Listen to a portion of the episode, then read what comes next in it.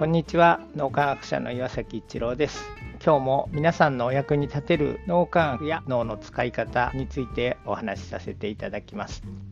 セルフコンパッションという脳の使い方があって扁桃体の過剰反応を鎮めることができると以前お話しさせていただきました。セルフは自分コンパッションは慈しむという意味です。セルフコンパッションには3つのステップがあります。1つ目辛い苦しいと思っている自分も素晴らしい自分と受け止めてあげる。2つ目辛いこと苦しいことはみんな人は経験していること。自分がダメな人間だから苦しくなっているのではないということ。3つ目そんな自分を慈しむことをしてみてください。ださい。この3つのステップです。よくご質問をいただくのがこの3つのステップの後に復活して頑張るという4つ目のステップはあるのですか？ということです。4つ目のステップはありません。それは復活しなくて良いということではなく苦しんでいる自分を素直に受け止めてあげられると自然と復活する力を脳は持っているということです。人は皆脳を偏って使っています。だけどその使い方に良し悪しはありません。ご本人がいないところでいつも名前を挙げさせていただいて恐縮なんですが書道家の武田壮雲さんが非常に分かりやすいのでお話しさせていただきます。壮雲さんとは何度か対談をさせていただいてその中でも同じようなお話をさせていただいています。壮雲さんはご本人も自分は ADHD と言われています。ADHD は発達障害と呼ばれるくらい世間一般に言うと落ち着きがなくて集中できなくてあまりよろしくない印象があると思うんです。でも壮雲さんは ADHD の特性を最大限に生かしてあれだけ素晴らしい書を書かれている。そうすると ADHD 自体が悪いわけではなくてそれをうまく活用できているかどうかということなわけです。だから ADHD の騒音さんは素晴らしい。素晴らしい書を書いているから素晴らしいのではなくて ADHD であることも素晴らしいと騒音さんご本人が思っておられる。ポンコツな自分も素晴らしいとご自身が言われているんです。そう思っているからこそ ADHD であることも意味があるんだというポジティブに捉えられるようになるんです。そうするとその特性が活かせる脳の使い方ができるようになる。ということです。だから自分のこういうところってダメだよなって思ってる時はその特性が活かせないんです。セルフコンパッションの第一のステップにすら入れていない状態を自分で作ってしまっているということです。ダメだと思ってる自分は実はダメじゃない。そういう自分も素晴らしいんだっていうところに気がついていただきたいと思います。ダメと思ってるところもポジティブに受け止めてその特性を積極的に活用することに目覚めてほしいと思います。そうすると自然に心のエネルギーが高まってきて前を向けるようようになるそう雲さんのように自分の特性を最大限に活用できるようになるということです。だからセルフコンパッションにはステップ4をあえて入れていないんです。コンパッション慈しむというのも脳磨きの一つです。セルフ自分を慈しむそして他の人たち自然や環境も慈しむコンパッション。